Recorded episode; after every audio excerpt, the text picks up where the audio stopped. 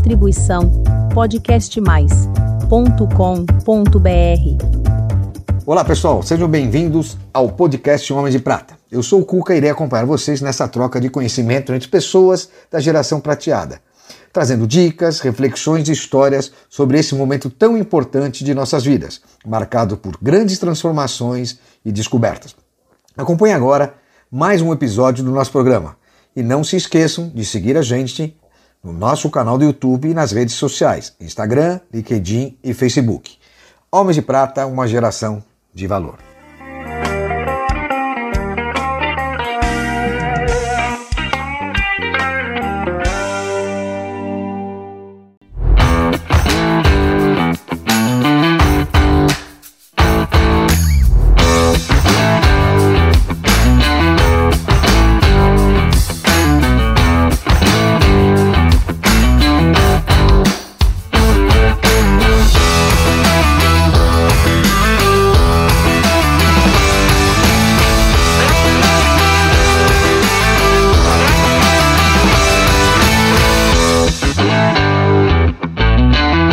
Olá, queridos amigos, homens de prata e mulheres de prata. Hoje vamos fazer mais um episódio fantástico. Isso, com uma mulher. Por isso que eu falo fantástico. A mulher tem muita importância aqui pra gente. Ela tem um conteúdo incrível, jornalista, influencer, uma craque na moda e na beleza. Vamos receber hoje Cíntia Greiner. Falei certo, Cíntia? Seja muito bem-vinda aqui no Homens de Prata, representando as mulheres. Que prazer recebê-la. Prazer, muito obrigada pelo convite, estou muito honrada. Cíntia, conta para mim uma coisa. É, você tem quantos anos? Você está com quantos anos no momento? Que você é uma pessoa aparência muito jovem, é jovem, não só pelo espírito, pela sua condição física, uma pessoa muito bonita. Se você não se importar, quantos anos você tem?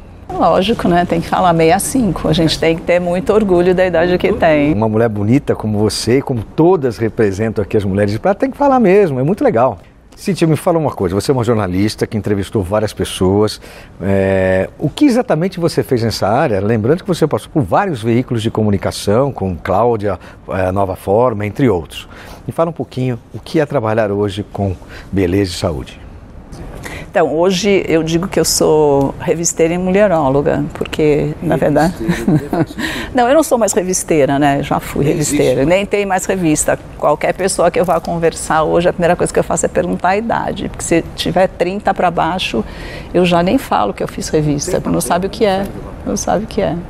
Mas é, eu fiz carreira na editora Abril e lá eu ajudei a construir marcas, né? Como para você eu posso falar, acho que para o público do seu canal também, né? Claro, claro. Foram a Boa Forma, depois eu dirigi a Nova Cosmopolita, eu fui ali. Cláudia também, né? E depois, por fim, a Cláudia. E foi, assim, para mim foi um sonho realizado, porque era a minha paixão, né? Era escrever, a minha paixão é escrever. E aí falar com mulher e onde que isso me levou? Assim, por que eu brinco que eu sou mulheróloga? Porque eu acompanho a história feminina desde a revolução lá de trás. A Nova, por exemplo, foi a revista que ajudou essa revolução feminina no Brasil, né? E me fala uma coisa, como que você vê as mulheres no cenário da moda com essa idade hoje, acima dos 50 anos? Eu acho que essas mulheres maduras, que muitas se enquadram já a partir dos 40, a gente percebe mulheres de 40 já com esse discurso, né, que eu já estou amadurecendo, e vão até 85 mais, como a Jane Fonda, gloriosa, maravilhosa, dando exemplo para todo mundo. Eu acho que a mulher está tá, tá de novo vivendo, eu acho que a gente vem vivendo momentos muito relevantes desde lá de trás, né? E as coisas mudam muito. Então, por exemplo, se até um pouco um tempo atrás o mantra era assim, ah, os 50 são os novos 40, os 40 são os novos 30. Não, hoje os 60 é o novo 60. Então, é um movimento que começou lá atrás, de beleza de inclusão, beleza de diversidade, beleza de democracia. E é isso, hoje se trata de você é, se aceitar e gostar da pessoa que você é. Qual foi o maior desafio você como jornalista? Foi logo no, foi no meu primeiro ano de faculdade. Eu fiz a ECA e aí eu fui trabalhar com um produtor musical na época. E ele gravava todos os musicais. Ele, ele trabalhou na cultura também. Ele fazia todos os musicais com os grandes nomes da MPB da época. Elis Regina, ele tinha uma agência. Eles Regina, Milton Nascimento, Chico Buarque. Foi meu, meu primeiro emprego, né? Meu primeiro estágio. E aí, assim, eu tinha três, quatro dias de trabalho. Ele falou para mim: atravessa a rua, porque a agência era em frente ao Teatro Bandeirantes. E vai lá, você vai fazer uma entrevista. Eu falei: lógico, quem é? Ele falou: Chico Buarque. Eu falei: hum. Nossa, que loucura. E fui. E levei um baile do seu Chico Buarque. Depois de todos esses trabalhos, qual foi o mais gratificante que você teve trabalhando aqui no Brasil? Eu acho que foi a Revista Nova. Acho que a Revista Nova é uma, uma revista, uma publicação, uma marca, né? Hoje a gente fala, muito marcante, é, muito relevante. Como eu disse para você, né? Fez parte da história da transformação da mulher e as leitoras que na época eram muito engajadas. Então a Nova para mim foi foi muito marcante. Era uma revista muito disruptiva. Era uma revista muito é, contra o preconceito, né? E falava e falava de sexo, que era um super tabu, e falava com todas as letras. E eu era a pessoa que escrevia todas aquelas letras que eu era a capa da revista. E, e, que tipo de histórias você gosta mais de fazer cobertura jornalística hoje? No seu blog ou no, nos materiais que você produz? Eu gosto hoje de cobrir. É, então, eu sigo nesse meu trilho, porque é uma vida conversando com mulheres e hoje eu gosto de cobrir maturidade feminina. Eu acho que é um segundo momento maravilhoso, né? Porque as baby boomers que fizeram a revolução lá atrás são as mulheres que hoje estão atravessando esse momento esse período de transição de outra revolução, né? Porque assim, ah, então mulher madura não pode usar é, certo tipo de roupa. Não pode usar biquíni, não pode usar mini saia, não pode usar cabelão. Quem disse? Pensando um pouco na atualidade, como é que você vê a mudança, você que vem do impresso para o mundo digital, como é que você vê essa adaptação e o jornalismo em si? Então, o jornalismo enfrenta ainda, enfrentou, né, a partir do, do boom da internet, um enorme desafio, porque o que antes era, vamos dizer, uma prerrogativa quase do jornalismo, de repente virou é, commodity. Então, qualquer pessoa é um produtor de conteúdo, é um produtor de notícia e às vezes de fake news, né? Que a gente está vendo muito isso. Eu acho que as mulheres estão caminhando, vamos dizer assim. Ainda, ainda acho que tem um pouco de, de resistência, né? Um pouco de dificuldade. O digital, eu brinco é assim, que o papel é como se fosse uma Amélia e o digital uma feminista raivosa, porque o papel, o papel aceitava tudo, você queria fazer um design lindo, uma coisa maravilhosa, ele falava, vem que eu quero. E o digital, porque eu, eu saí do impresso e fui aprender o digital, era o meu desafio. E no digital eu não conseguia fazer nada, eu queria fazer uma coisa mais bonita, que eu estava muito acostumada. Não Agora me fala uma coisa, qual foi a celebridade mais engraçada que você já entrevistou? Engraçada. Então, tem algumas histórias curiosas, né? Porque durante 10, 15 anos eu fotografei mensalmente todas as capas de revista, eram todas celebridades. Então vamos contar uma, por exemplo. Você bucava uma celebridade para uma capa e às vezes acontecia, não era nem tão incomum, dela dar um PT. Ela dava um WO. Até hoje, né?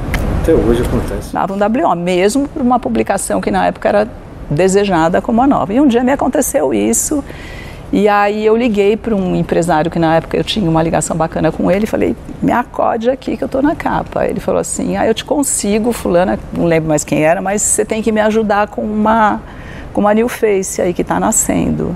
Eu falei, é, né? Então tá bom, então vamos assim. Feito, né? Uma mão lava a outra. Quem era a new face? Juliana Paz. A primeira capa dela, ela rendeu uma capa deslumbrante. Ela ficou assim, vendeu muito. E nesse tempo de mudança, o que, que você sentiu e viu na mudança no comportamento da imprensa no como um todo? Ah, sim. Então, fora o digital, eu acho que teve o fenômeno das influencers, né, que nasceram como blogueiras e depois foram, elas mudaram muito a, assim, mudaram a forma de comunicação e eu acho que isso foi positivo. Porque o jornalista até então, ele tinha, hum, vamos dizer, um perfil um pouco mais no salto com relação ao seu público. Né? O jornalista ele era meio resguardado e as influências vieram e falavam na cara da Maria, que nem a gente brinca, né? O público amou isso, porque falou: nossa, eu, essa pessoa está se mostrando para mim, ela não está. Eu sei quem é, ela fala. Isso foi muito legal. Eu aprendi muito com esse fenômeno. E, e aí, lógico que tem um outro lado, é, que é o de fato, é a falta do, do ofício jornalístico, né? Que é aquilo que a gente estava falando agora, de você realmente apurar, você ter aquela responsabilidade, você não sair falando qualquer coisa. E aí tem o fenômeno Google, que é assim, eu trabalhei muito nos últimos anos com estagiário, o mundo se tornou um estágio por causa da questão financeira, do custo, mas eu sempre gostei, achei, achava uma delícia. Porém, quando você pediu uma pesquisa para um, uma jornalista, um jornalista, e a pesquisa chegava e você olhava aquilo, já, já via que ali tinha alguma coisa. Assim, da onde veio? Ela falou assim, ah, do Google. Fonte. Mas do Google onde, cara pálida? Ah, das primeiras posições. Cara pálida, gostei. Faz tempo que eu não escutei esse termo. das primeiras posições, que são, na verdade, SEO puro. SEO não puro. tem a ver com... Não, com informação fidedigna, Qualidade de informação, é. né? E quais são os temas que você mais gosta de abordar quando você faz algum trabalho? Ah, eu vou, eu vou repetir o que eu falei. Eu, hoje eu gosto muito de falar de maturidade. Acho que maturidade, que é o seu tema também, né? Claro, maturidade. É, eu acho sensacional. Hoje, os maduros são os novos jovens, porque o mercado descobriu um, uma nova possibilidade de monetização. Tudo se trata de monetização. Então, é. até agora, sim, era jovem consome, jovem consome, e agora tudo isso mudou. Né? É, mudou pela quantidade de consumo que tem, que até então não existia uma, não existia uma pesquisa para saber o quanto se consome, se consome e quanto muito. gira a economia é, prateada acima dos 50 anos. Que está muito ativa, muito saudável muito cuidada. Participativa. Né? Exatamente. E quando você resolveu se tornar uma influencer? Como é que foi? Eu vou contar toda a verdade. Tá bom, vai, meia verdade. é, foi o seguinte, eu estava ali me reposicionando com, com, relação à minha carreira e aí fui olhar minha rede social, falei, bom, agora eu vou de fato dedicar uma atenção aqui e comecei a fazer benchmark com o resto do mundo e vi que, inclusive, outras jornalistas já tinham adotado hum. essa postura de se dizer de influencer. E o que, na verdade, eu acho que a, jorn as jornalistas, os homens nem tanto, foram as primeiras influencers. Ah, eu acho que sim. Pelo que eu te falei, as mulheres se engajam e se arriscam muito mais. O homem não fala. Nosso propósito no início do projeto era mostrar o que o homem não fala dividir sua experiência, dividir seu conhecimento, porque enquanto você tem, sei lá, 50 canais, 50 meios voltados para o público feminino ou Verdade. apresentado, se você for ver na internet, eu ainda sou o único. Bom isso, né? Pioneiro. Não, ele é bom, mas estou é, quebrando barreiras. Eu adoro. Então, isso tem uma certa resistência. Tem um custo. E tem um custo. É, tem um custo, também, tem né? que investir não só o dinheiro, mas tempo credibilidade. Não é fácil um homem vir aqui falar. Eu sei bem como é. É difícil. E por outro lado, nós começamos, você é uma das nossas mulheres de prata. Depois de um ano e meio de projeto, nós tivemos uma pressão das mulheres para por que, que as mulheres de prata não, também não aparecem. E foi legal que a gente conseguiu unir os dois hoje, né? então a gente tem um equilíbrio muito bacana e conseguindo trazer os homens juntos. Eu queria fazer uma, só um comentário. É, eu chamaria de mulheres de ouro. Você vai entender por quê.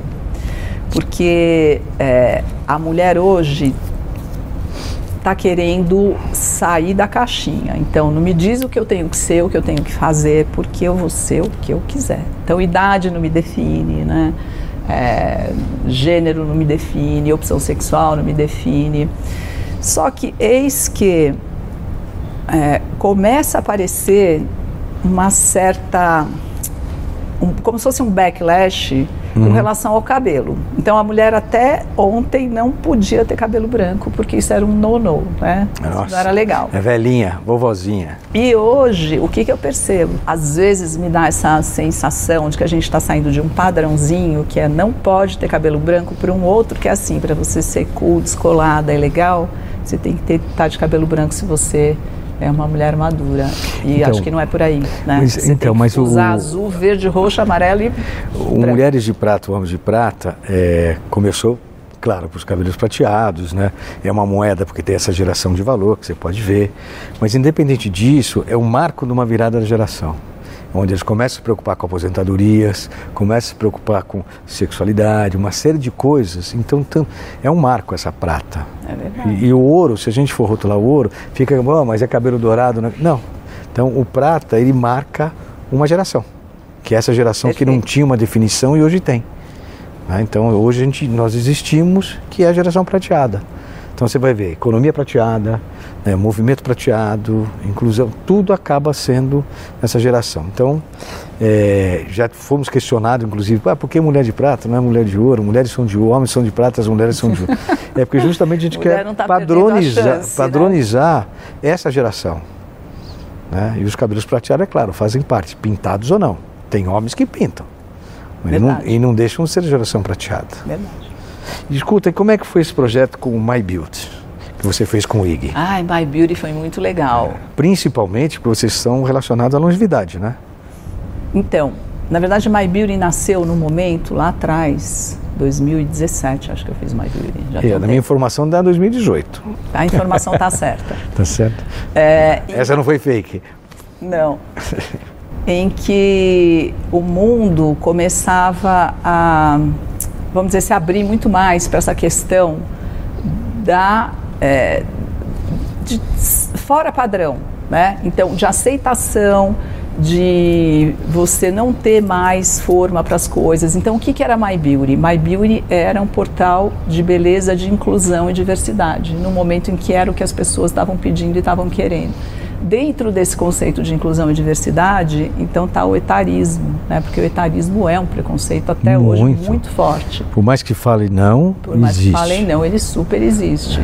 Então o etarismo está incluído aí, mas ele abrangia todas as outras questões, né? De tudo que a gente possa imaginar, das etnias, é, do, do manequim, porque até muito pouco tempo atrás o manequim tinha que ser 38, senão você estava morta, enterrada, e não é assim. Aí começaram a aparecer É, as foram aqueles padrões de protocolos que colocaram que devia seguir de qualquer jeito, né? Exato. É. E aí eu, eu quis muito fazer My Beauty, fiz, eu fiz uma sociedade com o controller do IG, fiz o portal Ah. dentro do portal e foi super bem. Porém, esse mundo digital para informação, ele está bem complicado, né? Porque é tudo na base da programática e a programática ela funciona com uns bilhões de views. Então a minha concorrência tinha 13 milhões e eu estava nascendo. É, não é só você, nós também sofremos muito. É. Nós temos ainda um- uma coisa interessante. Nós temos milhões de, mais de 2, 1 milhão e 200 mil visualizações, porém nós temos ainda poucos inscritos. E a geração assiste, mas ela ainda não tem o hábito de, de se inscrever e seguir. É interessante isso. É interessante, tem que ficar lembrando, mesmo não é um hábito, você falou Não. tudo. Então, é o que você falou. A concorrente está lá em cima porque começou há muito tempo. Então, então nós temos alguns concorrentes, vários concorrentes, na, quando você pensar em longevidade, né, nessa linha de, de abordagem. Mas o nosso ainda sofre um pouquinho, que é normal. Então a Normal. gente entende que. E, e é uma construção, né, Cuca? Eu acho que É. tudo é uma construção. É, cara, depois que já está um tempo, muita gente quer fazer, ah, que legal, quer dar palpite, mas faz parte do, do processo de aprendizado. Verdade. E me fala uma coisa, dos seus hobbies, me fala que você é cantora, piquititica assim? É, eu estou estudando canto com uma, uma mulher sensacional. Ela é cantora lírica, mas eu logo falei para ela que eu quero. Meu negócio é o pop, não quero ir pro, pro lírico. E ela é cantora, atriz e compositora. Cantora, atriz e.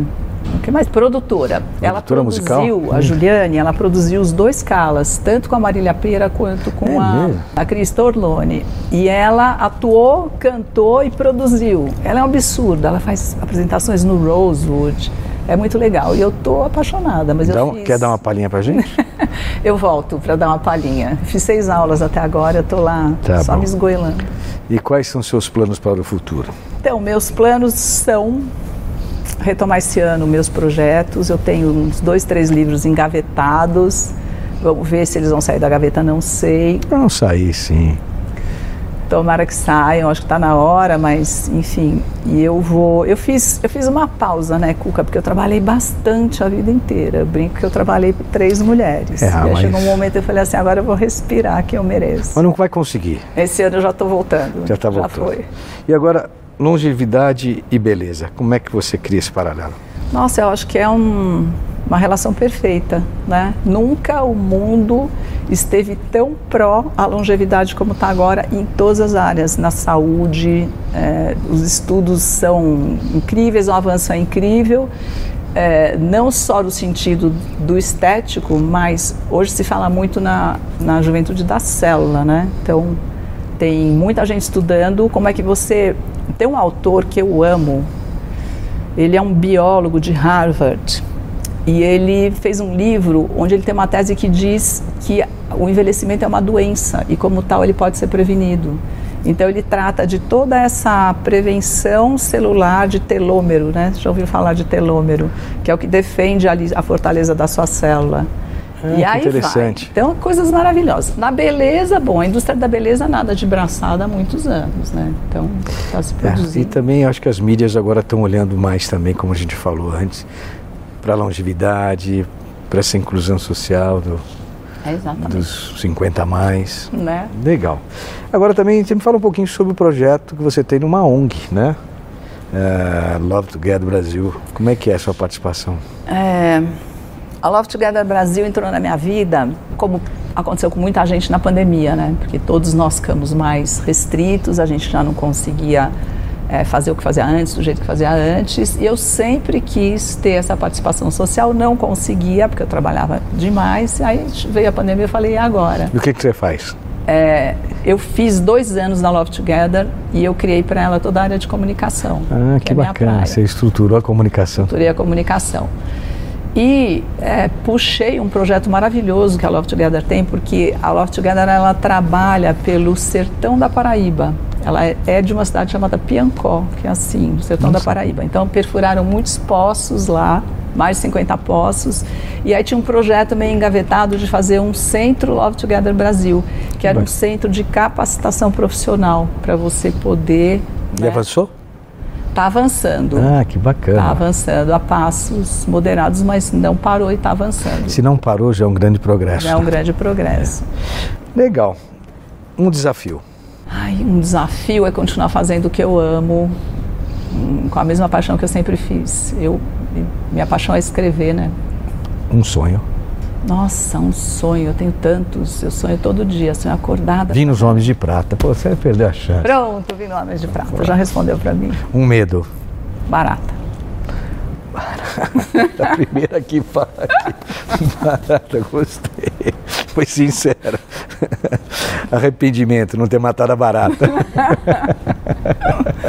Arrependimento. É. Ai, eu não quero parecer né? Nada, mas eu não tenho arrependimento porque as coisas estão aí, a gente está, eu tenho saúde, eu tenho energia de vida e eu quero fazer. Defeito? Não saber escutar não. Então isso pode ser uma qualidade? Não saber escutar não. Então, tá bom.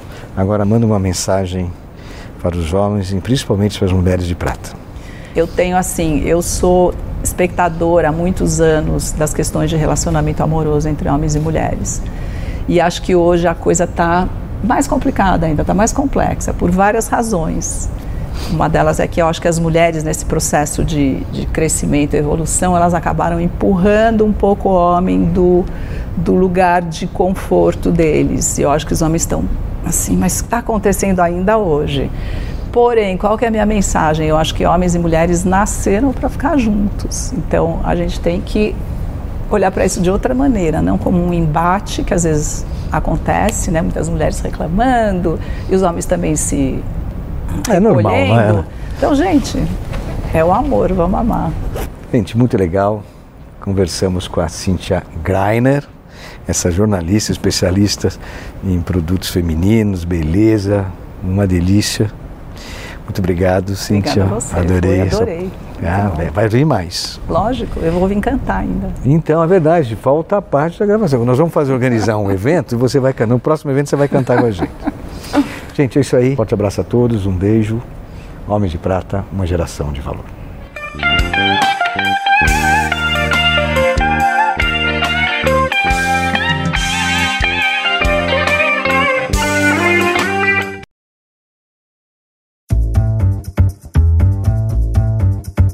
Distribuição podcastmais.com.br